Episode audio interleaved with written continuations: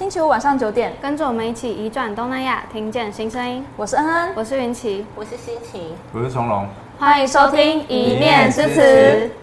好，上一集呢，我们邀请到了桃园市家庭看护工职业工会的黄姿华秘书长，一起跟大家聊聊看护工工会的运作，以及实务现场看护工可能会面临的种种议题。而在更加认识外籍看护工的同时，相信各位听众朋友们也从分享中得知，外籍移工在台湾其实依据工作属性，分为产业类移工和社福类移工。以我所熟知的家庭看护只是其中的一小小部分。除此之外呢，还有大家较为陌生的渔工、厂工、机构看护等在台湾努力打拼的移工们。因此，今天我们要以两位来宾的豪华阵容，来带大家透过移民工相关的影像作品，揭开移工在台生活的神秘面纱。同时，也会聊到本季较少提及的移民面相。究竟为数众多的新住民移民工在台湾经历的怎样我们不曾发现的酸甜苦辣呢？继续听下去就会知道啦。哦，真的是第一次录影就邀请两位来宾，然后还录影，真的是有在紧张。那就先由我来跟大家介绍一下今天的两位来宾。那分别是目前在台湾大学台文所的谢欣晴老师，然后还有目前在从事纪录片拍摄工作，然后也在中正传播系任教的蔡崇荣导演。那就有请这两位来宾来跟我们听众朋友做简单的自我介绍。那就先请心情老师。好，呃，大家好，然后非常开心今天可以来上这个节目。那其实也跟大家一样有点紧张。那我目前就是在大学教书，那我主要教的科目是台湾文学跟电影。那呃，就是从我大概硕士班开始就呃注意到就是跨国移动这个议题。那我觉得这也是台湾文学跟电影啊、长期以来非常关注的一个议题。那另外就是我最近有一个新的身份，就是成为新移民家庭啊，我就是我的弟弟跟弟媳，还有他们的新二代宝宝刚从菲律宾回到了台湾，所以对我们来家来讲，其实也是一个新阶段开始。然后也跟我就是长期以来呃关心跟在研究以及教学上的这些议题，好像就是工作跟生活突然结合在一起。然后呃，希望未来也可以多就是认识菲律宾文化，然后学习菲律宾语。嗯，好就换蔡导。呃，我是蔡崇龙，就是呃，我九零年代当了十年左右的记者，然后两千年左右到公共电视呃做纪录片，然后那时候就拍过《移民新娘三部曲》啊，就开始做跟新住民有关的纪录片，然后后来就是移民到嘉义，然后在中文大学教书，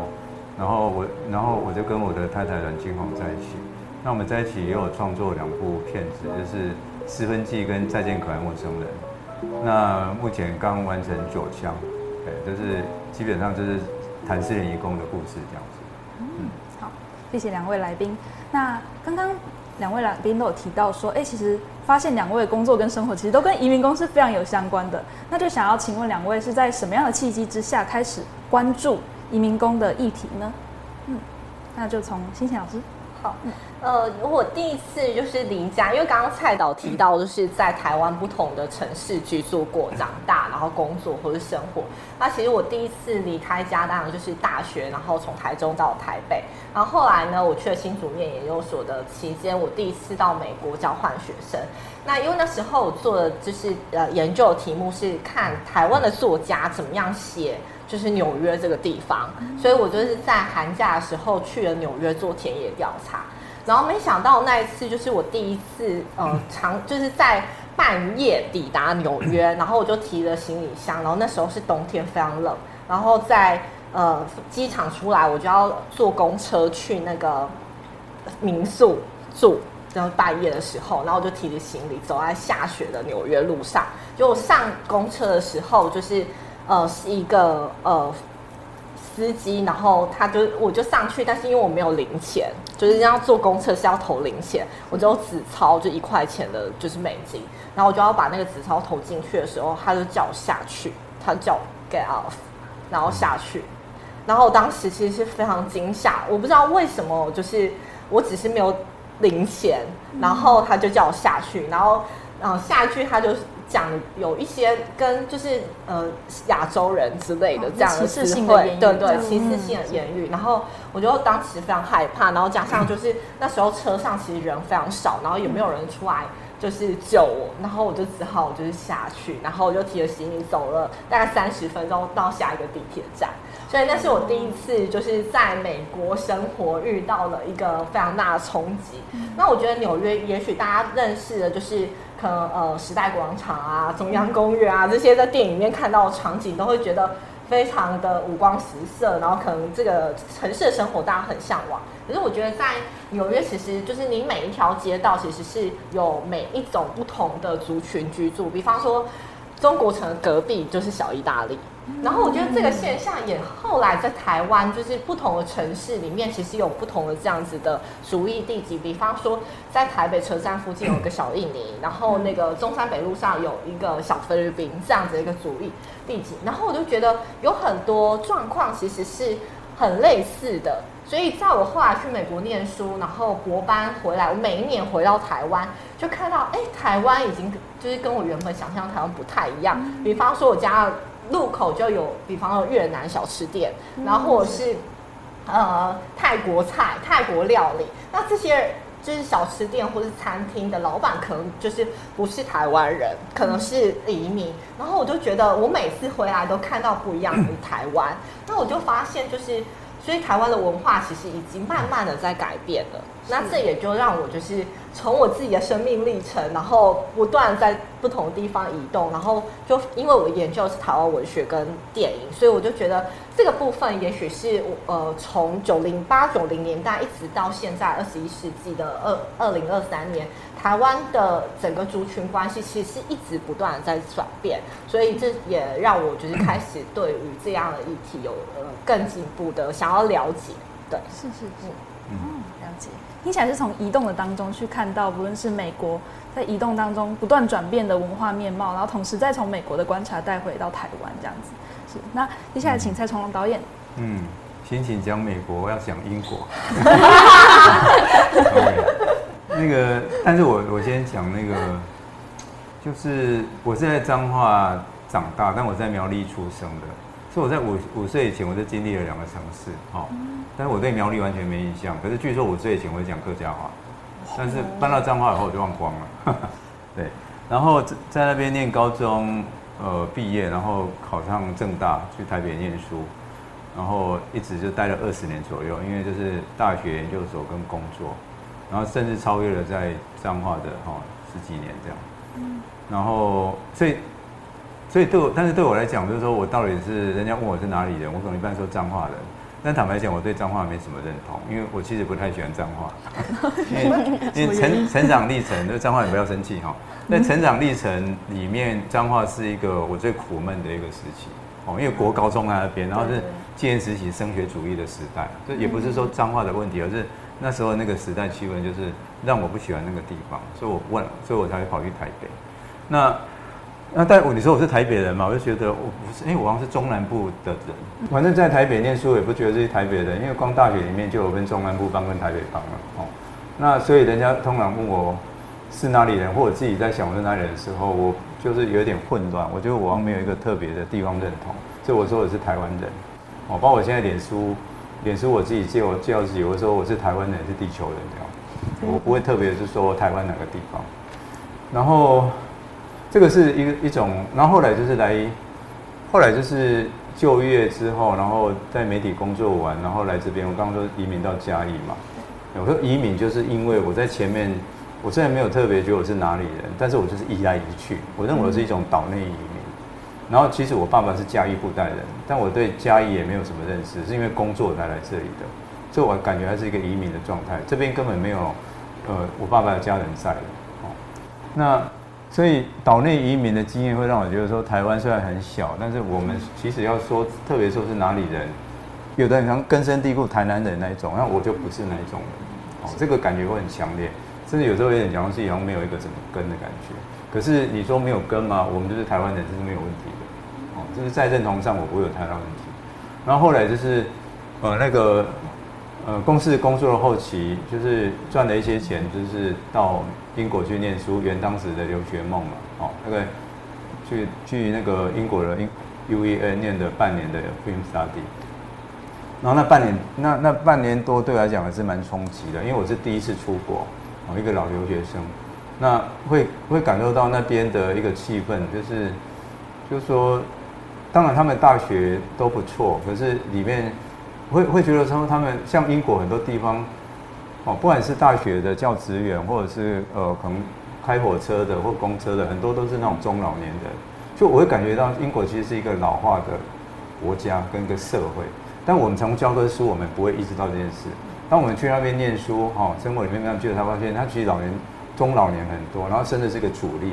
然后反正有有活力的可能是学校里面，然后这但是这些学生都是国国际留学生，他们甚至要靠国际留学生来养他们的学校，哦，这个是一个其实你有留学过你就知道，所以但是他们英国、美国他们还是很强，在全世界，对，然后。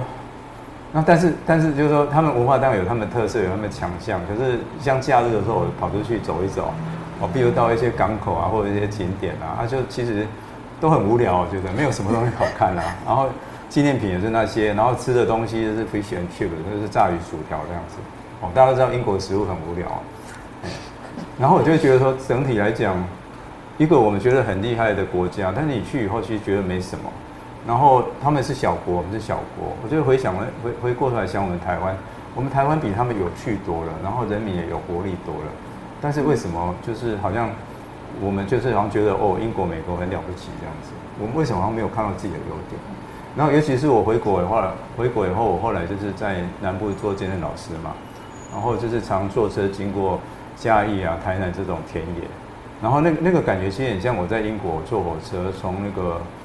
East Anglia 那边就是，呃，坐火车到伦敦那个过程，就看到很多田野的画面。然后那个田野的部分，其实我在坐火车，英国那个看英国田野的时候，就会想到我们自己的中南部的的那个田野。然后回来后就觉得，哦，又看到我们自己的田野，比他们漂亮多了。他们都是灰色的，然后我们是一个很漂亮的一个田园景象，就会更喜欢自己的国家。但这个是以前在北部的时候不见得有感觉的，对啊，所以。这个都会讲，就是说这个这种移动的经验，就是岛内的跟跟国外的哦，尤其是国外回来，我更觉得说我们就是一个很好的一个国家哈。我们虽然是小国小民，但是好国好民，我在强调这一点。但是我们没有意识到这件事情，嗯，所以对我来讲，这是某种移动或者移民的经验产生的，嗯，对自己的呃认同，或者说对国家的感觉。那从刚刚就是新平老师还有蔡导这边，就是可以看到，就是都共同谈到了就是移动的经验，然后不管是在岛内或者是说在国外的经验，其实都让我们去看见说，就是呃有在移动的过程中可以思考更多关于自己国家的一些认识，然后可能重新去定义可能自己的认同。我觉得想要问，就是进一步问说，就是两位当初是为什么会想要透过纪录片这个载体去拍摄或是分析关于就是移民工的议题，然后又想要再进一步是说，就是为什么就除为什么是要用纪录片这个载体，就是跟其他的载体比起来会有什么样的差异？那就先请欣萍老师。好，OK，因为呃，我觉得我就有一个发现，因为我觉得就是。创作这件事情，其实跟呃，比方说，其实，在学界里面的关于移民工的研究，其实是先从社会学开始，因为有呃这样子的现象，所以我们要先去了解，就是为什么会发生这些事。所以我觉得在创作上，就是在文化领域，其实是跟着社会学领域，其实是有一个时间差的，这是一个。所以我觉得我们会先看到有一些状况，然后透过创作是。的的方式想要去回应这样子的一个一个现象，所以我觉得在创作上其实是呃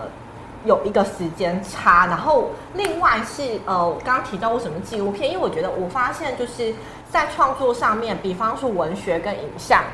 这两种不同的创作形式，它其实是呃在特质上有一些差异。因为比方说文学，就大家可能从小都有写作的经验，我们从小都要写作文，然后大家可以回想一下，你以后以前写作文的经验可能是非常痛苦的。因为比方说老师说，你今天要写一个题目叫做我的志愿，然后你就开始写一些，呃，可能觉得我我为了要达到好的分数，我可能会写一个老师想要看的版本，可是。这个创作其实不只是这样。那当初大家在写作文的时候，除了要写什么以外，我觉得还有一个是你要用什么样的，比方说老师说要写用成语，你才会得到高分。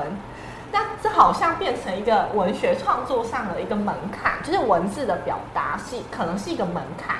所以我觉得，呃，像过去就是这几年办了移民工文学奖，所以非常鼓励就是移民跟移工用自己的母语在书写，这是我觉得是非常棒的一个管道。但如果就是我们要面对台湾的读者，就是希望透过文学的阅读，可以让更多人呃去理解移民工的生命经验。我觉得文字它其实有一个门槛，就是语言表达的能力，它的门槛可能。可能会比影像高，因为比方说，我们现在每天都可以拿手机，可能大家看手机的时间都比看你的朋友、爸爸妈妈时间还多。嗯、就是手机是你最好的朋友跟家人，那手机就大家都会操作，所以你可以拍照，你可以摄影。那这个门槛，我觉得就比。你拿起笔，或者是你打开电脑，然后用文字表达，其实相对比较低，就是每一个人都可以入手的。所以我觉得这个是影像的一个非常重要的特质，加上传播，就是你可以用你的社群媒体，然后你就自己去拍自己想要拍的一些故事。所以这是我觉得影像不管是在门槛上面，或者是它的传播媒介上的一个一个特性。那为什么是纪录片？这个我觉得对于很多观众而言，可能会觉得纪录片是一个非常硬，或是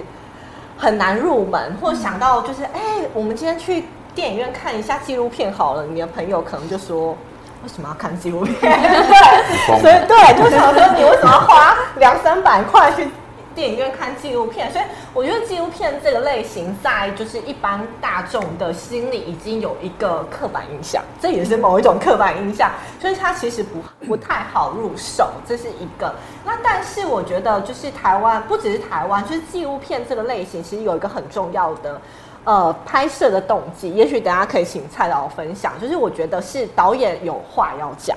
就透过。纪录片这个载体，然后说出自己想要讲的话。因为比方说，大家在几年前，我觉得这个是一个非常成功的案例，就是齐柏林导演的《看见台湾》。他不管是上院线，或者是在教学现场，有很多老师其实会让同学看《看见台湾》这个作品。所以我就常常问同学说：“那你们觉得《看见台湾》这个片子是客观的吗？你是想要在里面看到什么？”所以，我后来就会试着引导同学去思考，就是你觉得看见台湾导演想要讲什么？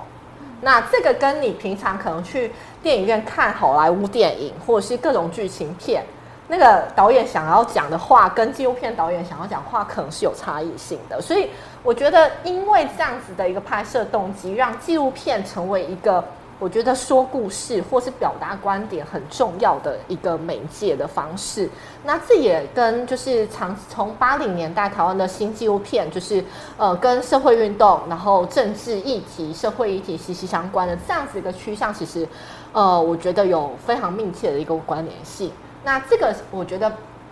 因为纪录片的政治性跟社会性，可以让移民工这个议题被讲得比较清楚，不管是从一个。呃，个人的生命经验，或者像是蔡老在《九香》这个片子里面想要讲，或是前面的呃片子里面试图要去让观众看到结构性的问题，我觉得都是剧情片相对在谈叙事表演的时候做相对做不到的。但是我觉得纪录片其实有这样的特质。那也因为这样，就是从大概一九九零年代到现在，其实已经累积了非常多移民工纪录片的作品。那我觉得这其实是呃非常值得更多观众去观看，然后呃也是我觉得非常好的教学就是教材这样子。从刚刚欣欣老师的分享，就会发现，哎，影像好像也许相对自由，或是比较弹性一点点。就是呃，那也许在这部分呢，就是呃，纪录片当中，他也有导演他自己相关的呃，他自己的观点，他自己也许主观或客观的描述跟呈现在里头。那我想这部分蔡导等一下也可以有更多的分享。那就先请蔡导来分享，就是为什么选择纪录片这一块？嗯嗯，其实刚刚欣欣讲就是说，纪录片是一种传达意见的一个媒介。对，基本上纪录片就是，呃，表达我们的意见或传达我们观点的一个一个影像形式。然后跟剧情片比起来，其实剧情片导演坦白讲，你也看到有些导演他是很有观点的在拍他的他的故事哦，就是说他剧情片可能会更用故事来包装，然后他要让你入戏嘛，所以你也没有意识到说他其实在传达某些观点、跟意识形态给你哦，然后纪录片可能相对更直接一点哦，尤其是早期的纪录片很多依赖访谈或者旁白，然后就变得说哦，很明显的在在灌输你他的观点或意见。可是你们可以看晚近的纪录片，其实是说故事的部分越来越重要，甚至有的根本就很像剧情片。哦，那差别是在哪边？就是说，纪录片、剧情片可能会希望观众越入戏越好，但纪录片其实不太在乎观众出戏。哦，因为什么呢？因为纪录片的基础是是真实嘛，纪录片的基础是虚构。你如果说真的，你纪录片弄你，当然故事现在越来越重要，因为你们都大家都是看的故事，哈，影像长大的。你你如果太说教已经没有用，没有人要看。但是就是说，还是有一个差别，对我来讲就是说。你如果要纪纪录片，你说故事要弄得很入戏的话，那可能会失去它的原意。我通常我要表达的观点或意见，可能会是跟，哦，就是一些社会议题有关的哦，或者说我背后对这个世界，或者说这个社会，其实是有批判性的意见要表达的。那你如果整个就是弄得很，就是很故事，然后可能看一看，就觉得，哎，反正这个一切都是虚构的，反正只是一个故事而已，跟剧情片一样。哦所以对我来讲，纪录片比较困难的部分就是说，它目前越来也是要用说故事的方式，但是你怎么样，就是它是一个好看的故事，可是你有意，又让观众意识到说，它传达的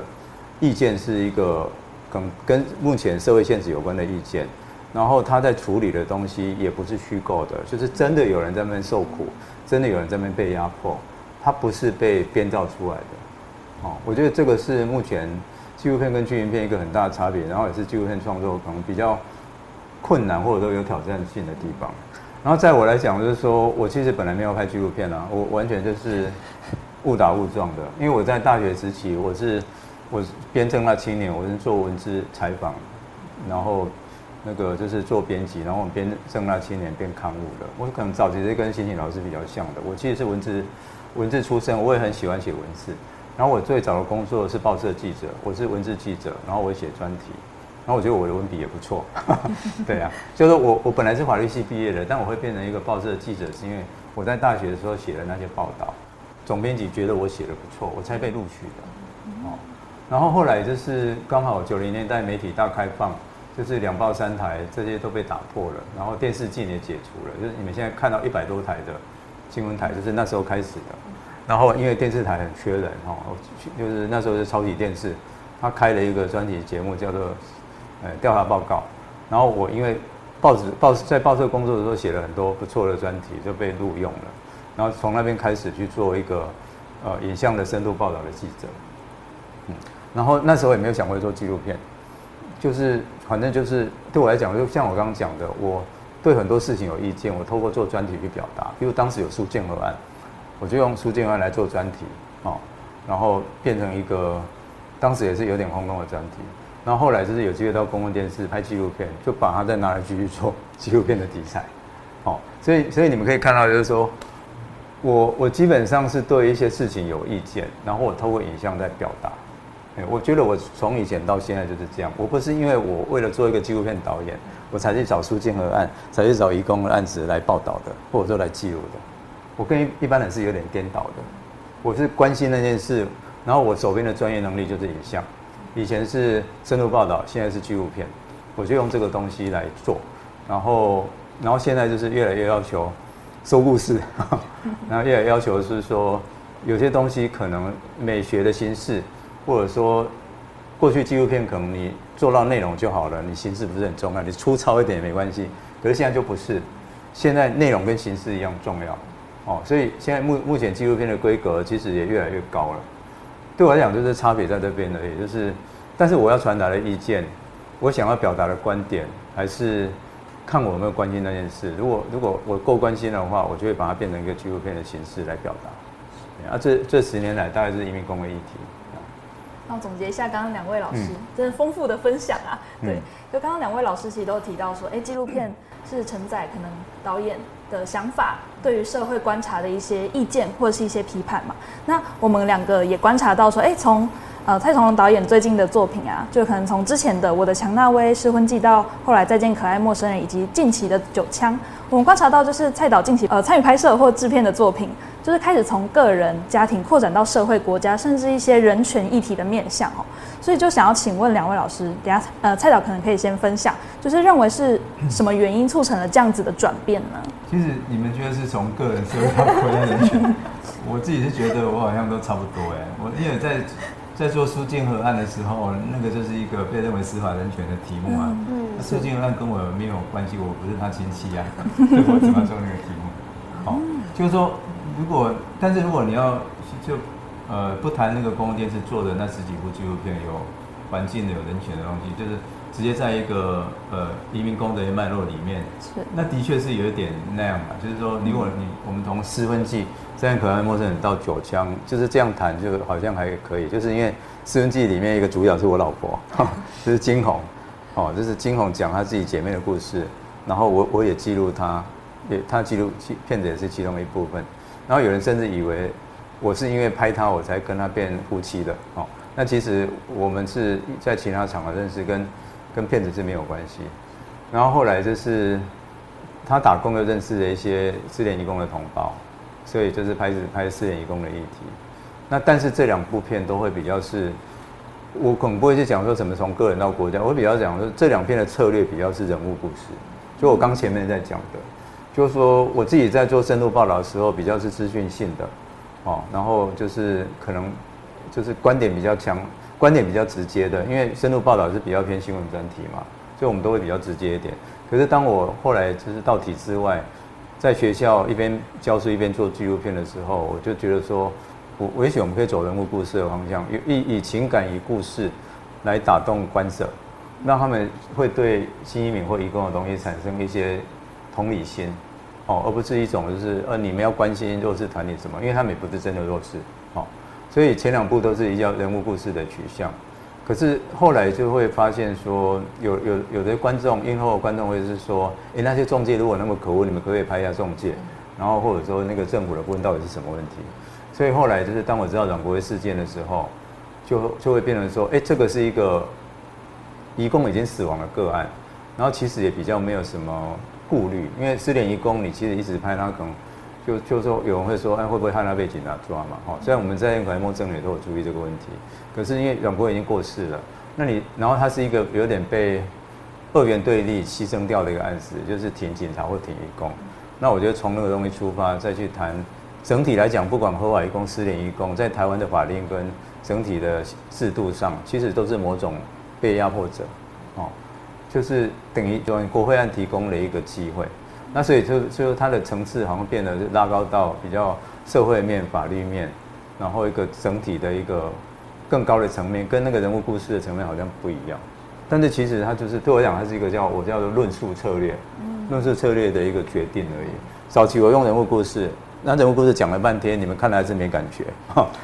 三十年来还是一样。然后失联移工的两个问题就是重力会过高。不能只有找上雇主，其实三十年都一样。我说的是，除了我们拍之外，九零年代也有李道敏老师他们拍，他们拍拍的那些移工碰到问题是一样的。我后来就是回想或看了，我会发现说，哎，三年我们在拍一样的东西。失联那个再见可爱陌生人基本上谈的问题没有超越他们。哦，那个离乡背井去打工，哦，李道敏老师这样的纪录片。所以那所以当阮国辉事件发生，我觉得这是机会了，就是可能要直球对决了。哦，有的时候我们这个片子是直球对决的，因为。大家已经知道说他们有问题，其实大家心知肚明，但是没有人要去想办法。哦，那些有权力的立法者，然后有有资源的政府官员，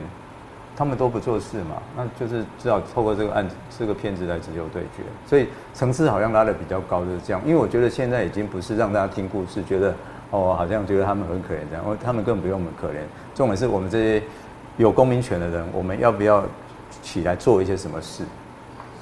哎，所以这个片子就会变成你们现在看到的格局。嗯嗯。那刚刚是就是蔡导是讲到，就是其实是在这些作品当中，其实是呃论述策略的改变。那也想要进一步问欣婷老师说，就是因为您也有看一些就是其他的影像作品，那有没有像这样的感觉，或者说您自己在当中觉得有什么样的观察？就是可能随着时代的转变，然后可能呈现出来的样貌有什么转变？这样。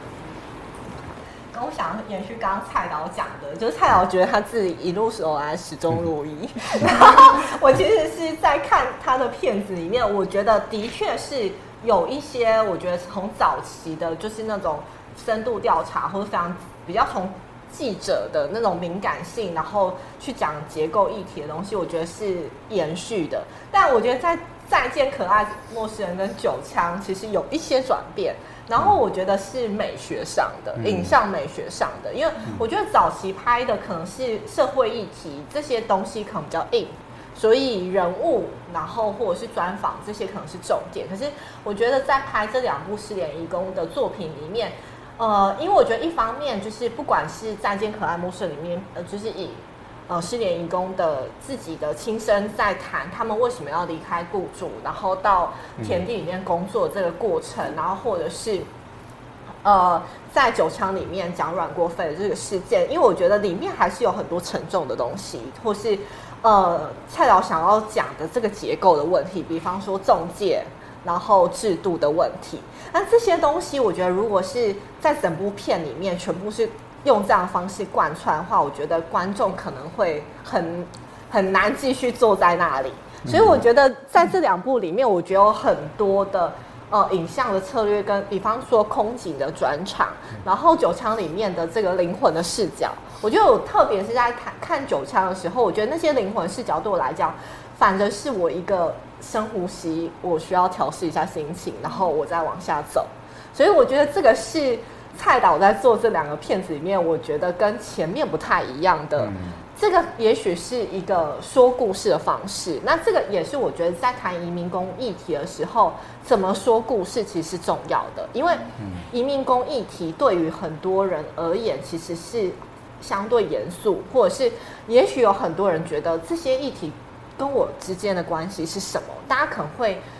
会思考。所以我觉得怎么拍，就是策略问题变得蛮重要的。所以这也是我在蔡导的，就是从前期跟到目前为止，我觉得看到的一些转变。那我觉得这个策略其实是在谈议题的时候，我觉得其实是有效的方式。嗯，说故事，我再加接一下，说故事的策略，对，论述策略的确是有转变。然后就是你刚刚讲的那个层面，就是移工或者是软规论灵魂视角，这。其实也是论述策略了，但是其实可能还有一个更，我觉得那是一个更情感的东西，就是，就是那那些失联遗工在可爱陌生人，那个我们可以拍到他们，我们能够做的让他们露脸，不要再上马赛克了哦，他们的尊严。但是阮国他已经死了，你再怎么样可能就是一个遗照。可是我希望在我的片子里面，他可以重返哦，就是我我以前念文化研研究，就是有一篇文章，他有写说被压迫者的重返哦，他的副标题就是这样。那怎么样在我我的片里面，它可以重返？这个是，对，就是我在想的，就是一个死去的人，你怎么样让他的声音再现，然后甚至他的他的形貌，透过其他人的转述或者我们灵魂视角的建构，哦，观众可以有更多的想象跟理解，就是说他他是没办法变成一个活人回来，但是尽量对他有一个比较立体的了解，这个是我觉得是在灵魂视角这部分的努力这样，嗯。啊，所以，啊，但在做这件事的时候，没有特别在想说，哦，我要换美学形式哦，我们要换哦，不是，没有特别在想这件事情，就觉得好像要这样做才能够做到。谢谢蔡导的补充，因为我觉得的确是因为，尤其是在九枪这个片子里面，因为有密录器的画面，嗯，然后在看那个过程里面，其实对观众而言可能是非常煎熬的。是啊，所以需要其他的方式来对照，就像刚刚就是蔡导讲到这个一也是一种论述的策略。对对。对，那你这样讲，就是这个是功能性的，就是、嗯、这个是另外一个点，我觉得它必须要有灵魂视角，是因为。因为我们把那个 8DK 密录器几乎是原汁原味的哦，切成三段放出来的。那一般正常人看了一定是非常难受的。但在整个片子的整个比如九十分钟的篇幅里面，我怎么样适度的让大家可以看到比较硬的我们谈谈议题的部分，然后又看到密度器现场的东西。但是我们又有一些 break 哦，我们又有一些就是舒缓的空间，就变成说灵魂视角也是也有那个作用在。一方面我们对这个移工的了解可以更立体一点。一方面，在这个部分，我因为那是那个部分就是没有什么资讯的东西，那就是这种感觉。哎，那可能就是整个片子，如果透过这样的结构的的一个交织，可能会让看的人相对再好过一点。不然真的，因为即使是目前这样，还是有很多人，还是有一些观众跟我说，他看了一半很想跑出去哦。即使我们已经有这样的结构了，嗯，哎然后我有看到观众，就是后来就是我去上厕所的时候，看看他跑到厕所里面去吐，后来才知道说他是看我们片子的观众，嗯，在国影中心的时候。对比较敏感体质的人，其实即使是我们这样安排，有的人都受不了。何况如果没有的话，嗯，对，哦，补充，谢谢。对，因为呃，刚才有讲到这个，就是我觉得也许也是我们在讨论纪录片就是要怎么拍的时候的一个取舍。嗯、因为刚刚两位主持人其实有提到，就是呃，可能是。纪录片的拍法，或者要拍什么议题，其实也是跟着时间不同的阶段性的一个、嗯、一个谈法。嗯、那诚如刚蔡老提到，就是在这个时候，我们必须要去直球对决。那其实我也在，就是呃，跟同学在学生在讨论的时候，在谈到就是移工，尤其是移工纪录片里面，为什么那个坏人常常不出现？就比方说，有一些骗子其实还是比较放在人物，就是从个案去谈的。比方说，想举就是在二零零八年黄慧珍导演他拍的《八栋病房》，那这个呃这部片它其实是在讲医院里面看护工的故事，所以整部片我们都可以看到就是。呃，摄影机在医院里面拍摄，就是看护工怎么样照顾呃病人的故事，可能二十四小时都在病房里面，其实是全年无休的状态。那那个片在拍摄，其实后背后有个很重要，其实是要倡议，就是提倡家事服务法。可是大家想看，从二零零八年到现在二零二三年，这个法还是没有立，就是还是没有成功。那我觉得就是这样子拍法，就让我们可以看到，就是看护工他实际的一个职场的一个一个状况。这是我觉得在呃零八年那个时间点左右的一种拍摄方式。然后另外一个，但是那个片子里面的雇主只有在后面对丧礼的部部分出现，可是。整部片其实还是以义工为主。嗯，那另外有一个类似的是在呃，就是二零一六年左右，卢玉瑞导演拍的，我觉得是现在少数拍远洋渔船上渔工的故事。嗯、呃，有一部叫《水路远洋纪行》。嗯，那因为拍渔工其实是非常困难，因为导演要长时间的在渔船上跟这些渔工一起生活，然后一趟出去再回来，其实是非常艰辛。所以我觉得可以拍到。渔船上面的画面其实是非常可贵的。那比方说，里面有很多处工伤的问题，因为工伤这个议题，就是呃，在曾文珍导演《逃跑的人》里面有处理到，就是移工在职场里面他们遇到的工伤的状况。那那个远洋渔船渔船上面的渔工的工作情形，我觉得也是，因为我们不可能上去渔船，所以。导演透过他的摄影机，让我们看到船舱里面，不管是在冷冻库工作，或者是呃，在就是呃，他们睡觉休息的地方，其实非常狭小。而且，大家如果有坐船的经验，应该知道晕船其实是非常痛苦的。所以，这个也是就是在渔船上会遇到的一些呃状况。可是，在那个渔船里面，我觉得非常有趣的是，有不同的渔工，就是国籍，包括印尼、越南，然后有阿美族的大副，然后有中国籍的呃厨师，然后有一个就是台湾籍的船长，这些不同的国家的渔工，他们之间一个互动的一个过程。然后看完之后，学生就问我说：“那老师，可是让这些渔工变成这样子，就是包括他们的职场的。”可能安全，或者是他们的私领域的生活，比方说宿舍，然后或者是吃饭这一些状况条环境条件这么差的那个雇主都没出现啊，那这个是不是纪录片里面可能可以再讲更深的？所以我其实有在呃，不管是跟观众或者是跟学生在谈这个时候，其实有谈就是谈到这个面向，所以我不晓得蔡导对于这个嗯目前纪录片这个拍摄的。可能不管是从中介，或是雇主端，或甚至是官方的一个立场，简单讲就是坏人那一边嘛。对，对立面那个，对，对立面那一些坏人都没有出现。那你今天讲了半天，那坏人到底是多坏？然后他们的看法怎么样？有人甚至认为说，你没有问那些坏人，就是不够平衡。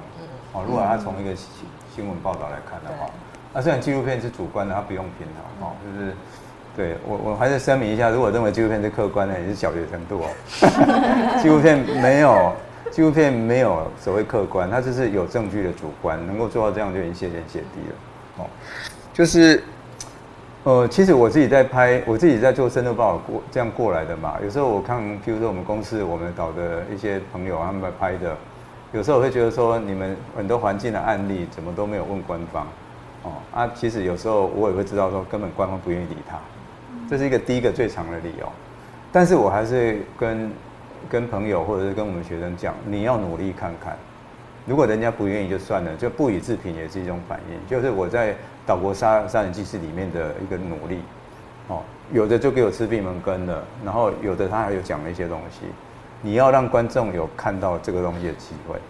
哦，这是一个。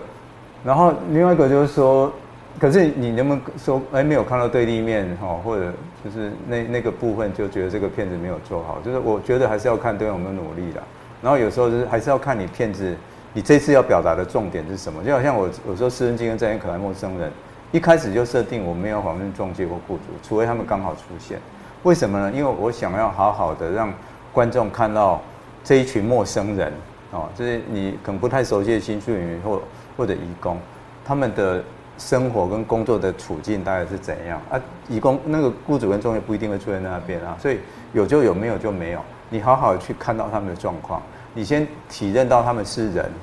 然后你有同理心，你甚至愿意采取一些行动，先做这件事吧。如果你觉得他们就是工具人，然后或者说面目模糊的人，你这个东西都没感觉，你去谈雇主啊或中介压迫又有什么用呢？所以我觉得你要看这个片子的目的在哪边。你不要看到每一部片，你不要看一部片就觉得说，哦，你这个移工哦讲了那个，那你怎么没有雇主仲介？我就觉得，那你要看，就是说对我来讲，你就是没有没有很好的去理解这个片子，然后你只是要求说纪录片像百科全书一样，你讲一个议题，你就是每一个面向都要讲到，你才是一个好的片子。但是我也是一直在讲，纪录片不是百科全书，你要看百科全书，你就直接去看，哦，你不要要求一个纪录片全部都要有。你如果觉得说这个片子里面，谈到移工的被压迫，然后雇主啊、仲介东西讲的不够多，然后如果说你已经发现它就是一个人物故事了，但你相信这个东西讲的是真实的话，你自己去 Google 去查资料，现在网络资料太方便，更不用看看百科全书，你至少可以查到相关的法令或者仲介的压迫有哪些问题。你不能把自己要做的功课推到纪录片导演身上来，他推到纪录片工作身上来，那我觉得这样的观众，我觉得也是。某种角度，如果这样观众是在消费纪录片，你就把纪录片当做一个消费品啊啊，要就要全部满汉全席这样，不然就不是一个好的产品啊。我们又不在做商品，我们在做作品嘛。你看得懂，你有感受，那你就看你可以做什么去做。你不要要求我们今天在讲 A，你说你怎么没有 B 没有 C？其实我们那个九枪一样，下面就有留言说，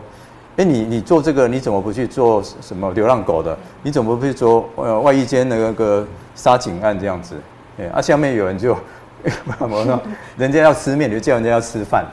哎，那你这个你这个留言有够无聊。但是我们回想刚刚那个那个说法的本质上，也是有点类似的问题哦。你到底有没有好好看好看懂人家的片子？这可能，如果你看懂，你可能不会要求说怎么没有 A、B、C 这样子。然后对立面这个东西，我们要努力。但是如果你看到片里面有努力，或者重点不是这个，我觉得就就好了。然后你不能说没有那个东西就不是好的纪录片。哦，而我自己会希望说。以失恋移工来讲，你要看我的《再见可爱陌生人》，你也可以看《逃跑的人》，然后你再看《九枪》，那整个就比较完整。如果你懒得查资料的话，那你这几部片也都要看。但你不能求，你不能要求一部片全部都懂，没有这种片子，真的做进去它不会好看，你也不会想看。对。哦刚两位老师和导演都谈到了很多关于纪录片的拍摄啊，或是观点的呈现，或是题材的取舍等等啊。那我们想要就是再抓回来移民工相关的这个纪录片上面哦，就是在刚刚提到可能是纪录片上面主题上面的转变。那在这样的转变之下，我们也非常好奇，就是纪录片它所承载的移民工的议题，它是不是有什么样不同的改变呢？那在这当中，不同的改变又形塑了什么样子的移民工的在台湾的图像？对，想要邀请两位来分享一下，那就邀请星星老师。好，OK，因为我觉得可以，因为呃，我觉得移民的纪录片跟移工纪录片其实谈的议题其实不一样的，所以我觉得可以把这个部分分开来谈。那从移民纪录片，就是婚姻移民这一条线，就是我觉得它还是有个历史性的发展，因为可能从八零年代，这就是移民潮刚开始，到目前就是二零二三年，比方说我弟媳，她在今年才来到台湾，成为台湾的新移民，她遇到的状况跟在八零年代已经来到台湾的婚姻移民的状况其实不不太一样，所以我觉得这个就是还是有一个时间的转变。那我觉得如果从早期的作品，像是蔡导的，就是《外籍新娘三部曲》那时候的那样子的一个拍法，然后呃谈到不管是有一个，我觉得一直到现在可能还有存在一个可能是一个经济的问题，就是娘呃娘家跟婆家之间，就是母国跟就是原生国跟台湾之间，然后或者是呃夫妻之间那个经济的问题，好像一直还是一个呃从早期到现在。一直贯穿的一个主要主题，因为这个主题其实也在阿紫，就是吴玉云导演这个作品在二零二零年完成的这个作品里面，还是绕着这个问题在走。那可是我觉得拍法上可能会有一些不一样，就是呃，在蔡导的作品里面可能会比较关注到的，可能是夫妻之间的关系的观点。那我觉得在吴玉云导演的作品里面有一个可能在早期的，就是其他作品里面没有关注到，可能是让台湾就是包括婆婆跟丈夫，然后先是呃原生国的，就是呃移民女性跟她的爸爸，就有四个观点同时在看这件事的时候，我觉得那个观多元的观点进进去，我们可以看到呃很多的对照，跟到底每个人怎么看待这件事。然后我觉得这也是我们一直不断在谈所谓的跨文化交流的时候，我觉得真正跨文化的交流是要双双方其实是有一个对话的一个过程，而不是单向的在看这件事。所以我觉得这个也许是我们呃未来在呃拍摄或者在思考这个问题的时候，可以呃带进去更多不同的多元的问题。但这个经济的状况也是我觉得。呃，从这二三十年来，纪录片就婚姻移民纪录片一直在谈的，但我还在思考是，那我们还有什么东西可以谈？因为比方说，曾文珍导演有一部片叫《梦想美发店》，是在拍三个婚姻移民，然后他们就是从家庭走到职场，然后在台湾，不管是取得身份证的过程，或是找工作，在职场工作的过程，这个我觉得就。已经把焦点从家庭，然后移到社会。那我觉得，尤其是从八零年代到现在的这些婚婚姻移民，他们已经在台台湾长时间的居住，所以他们面对的生命情境，可能跟他们刚刚来到台湾其实不太一样。然后包括认同的问题，我觉得从认同自己是一个移民，或是可能是自己原生国，比方说我是越南人，或是我是泰国人，这样子的一个认同转向。面对台湾的时候，那个认同的改变会是什么？因为我觉得这是在可能六零年代、七零年代台湾的留生留学生文学或移民文学，从台湾到美国的这一块非常关注的一个认同的问题。可是我觉得目前在移民的纪录片里面，那个处于认同的部分，可可能好像还没有。所以我觉得这个可能是未来可以展开的。那在移工纪录片里面。呃，我觉得我刚前面其实有讲过，就是不同阶段有不同的需求。我们先从看到个体，就像刚才老讲的，我觉得让移工发声，就是讲自己的故事，在这里面的经历，不管是呃在呃看雇主家庭里面的经历，或者是像失联移工为什么要就是离开原本的雇主，然后他就是。到要去找别的工作的原因，然后他的家庭考量这些，我觉得让义工现身说法其实是非常重要。这也是我觉得相对于所谓的主流媒体其实做不到的。那纪录片就有这个可贵的部分。那因为我觉得目前台湾的义工制度政策还有很多我们需要调整改进的，所以我觉得这也是纪录片在这几年来开始。关注结构的问题，我觉得这也是可能蔡老在片子里面，我觉得做的蛮重要的部分。尤其是我觉得有很多的台湾人，可能真的不知道所谓移工政策，就是他们家他们只就是在自己的家里的移工，比方说有一天就离开了，他们只会说为什么他要走了？他们不会知道这后面为什么的原因。所以我觉得这个为什么让可以透过纪录片去讲清楚这个东西，我觉得也是蛮重要的。嗯，那那我就是心里讲那个，我讲补充一点我的看法哈，就是他在讲到新移民移民纪录片的部分，就是呃讲到认同嘛哈，就是认同这个部分，其实新住民当他们的认同怎么样，这个一直都蛮有趣，但是我们好像都比较在看他们的适应台湾这个部分哦。然后其实我觉得他们不一定有能够讲真话的机会。那像在我的试问记里面，君宏会提到他，他基本上是喜欢台湾这个地方。但他老了以后，他也许会回去养老。哦，啊，这个也许对有些台湾听起来就比较刺刺耳。可对我来讲，这是某种认同。如果你他二十岁来这边，一直到四四五十岁，如果他基本上想养老，还是想回到越南，我觉得你不能怪他，那是台湾自己。对你，你没办法，对啊，对啊。但是，但是后来他最后他会不会这样，我也不知道哦。但这一块我认为是有趣的，就是说新住民他们，尤其是呃泰国、菲律宾，如果是第一代八零年代，然后越南跟印尼是第二代的话，他们这两批的新住民年龄有一定的差距。那到底他们最后的他们最后的选择是怎样？哦，然后还有就是说他们老年安养的问题，我们其实一面之词后面的集数可能会谈到，哦，尤其是。像泰国新住民，他们年纪都很大了，他们可能要照顾他的先生或者他的公公，然后照顾完他自己也老了，没人照顾他。尤其是他们如果只生个独生子女的话，这个其实目前已经是个问题哦。那目前其实有不太有片子在处理这个。然后还有一个认同的部分就是新二代，新住民子女的第二代哦，可能加起来几十万人。这些新二代有的会像云起这种会站出来的哈，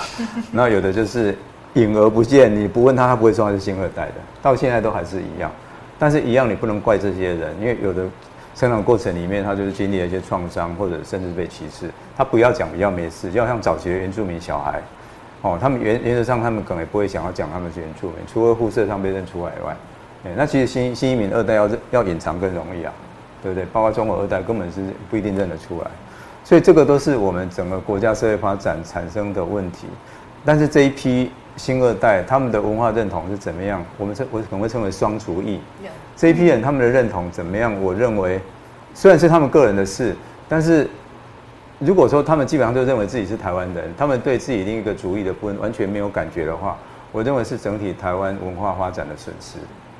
哎，不是个人的问题了，因为我们明明就是一个很丰富的呃多元文化的国家，我们那么多不同来来来的那个移民，但是我们其实基本上都是汉民族文化的。华族的这种移民才会得到一定的关注哦，或者我们才了解他们。但是东南亚的或者说后来来的中国新住民，哦，这个二代他们怎么想我都不知道。但他们可能是我们未来这个小国小民，这个小国未来发展的主力。对，甚至就是说，就像奥巴马变美国总统一样，未来的新二代有可能变成台湾总统。对，但是但是他们如果只知道自己是台湾人，我认为那是很可惜的，对不对？哦，这所以对我来讲就是说。这个部分其实需要有纪录片去记录，然后其实我跟金红本来也是有拍了几个新二代，包括千平他们，但后来我们就是义工的部分都拍不完。跟我们我们新二代的部分，其实我们是有主角的，但后来就是几年前拍，那后来其实有点停滞。不然我们本来第二个下一个计划，其实试问界的下一个计划其实是新二代的，不是九枪。对对啊，啊，义工的部分就是像你刚刚讲的嘛，就是。九零年代拍的李道明老李道明老师他们拍的，他们的困境跟现在好像也差不多。如果都差不多的话，我觉得我们这记录者没有尽到责任呢。然后只是让台湾社会觉得他们很可怜这样。而他们问题不是要被可怜啊。对，我们怎么样去挑战目前就是制度或法定的部分？就是你你到底要怎么处理这七十万人？因为九零年代可能几万人，现在是七十万人。那我们到底要怎么面对？这些人，然后我们到底有没有面对我们这是一个多元族群的国家？我们这是一个移民公治岛国这件事情，怎么样让更多的年轻人或台湾人知道？我们如果意识到说，我们就是一一代一代来的移民移工组成的国家，我们就比较不会去轻视或歧视这些人。但我觉得这个基本面到目前都还没有。我觉得台湾基本上就是被认为很汉民族的国家，甚至是小中国。我们现在小中国对抗大中国，或者大台湾对抗大中国。但这个大台湾里面，其实就是顶多包括原住民。我觉得像这些东南亚新住民或中国的新住民没有被包括在内，他们好像是自生自灭，他这样的事，那这很不正常啊。这个大台湾里面其实没有他们的图像，像我们的长照的整个政策里面其实没有包括外籍看护哎，他们都是补充性质的而已。我们都一直希望台湾人自己照顾台湾人，但问题是台湾人自己又不愿意照顾台湾人，薪水不够啊。对，但是这一群二十几万人，他其实也没有被纳进来。就举例来说，我们现在一个共好的社会，或者说大台湾的意向里面，没有包括这些重要的的移工哦，或者看护，还有就是，对啊，这些年老的新住民，他们未来怎么样？好像也丢给新二代了。哎，我觉得这个都都是蛮大的问题，然后需要大家去记录的。然后已经不太去分说移民或移工的纪录片了。我会觉得说，这个主题应该是。台湾的小孩是可以拍的，嗯。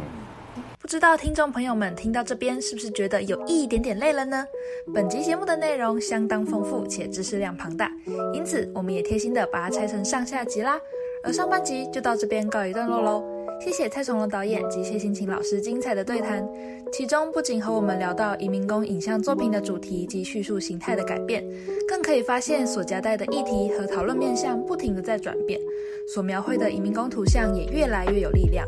但在影像作品之外的现实世界也是这么一回事吗？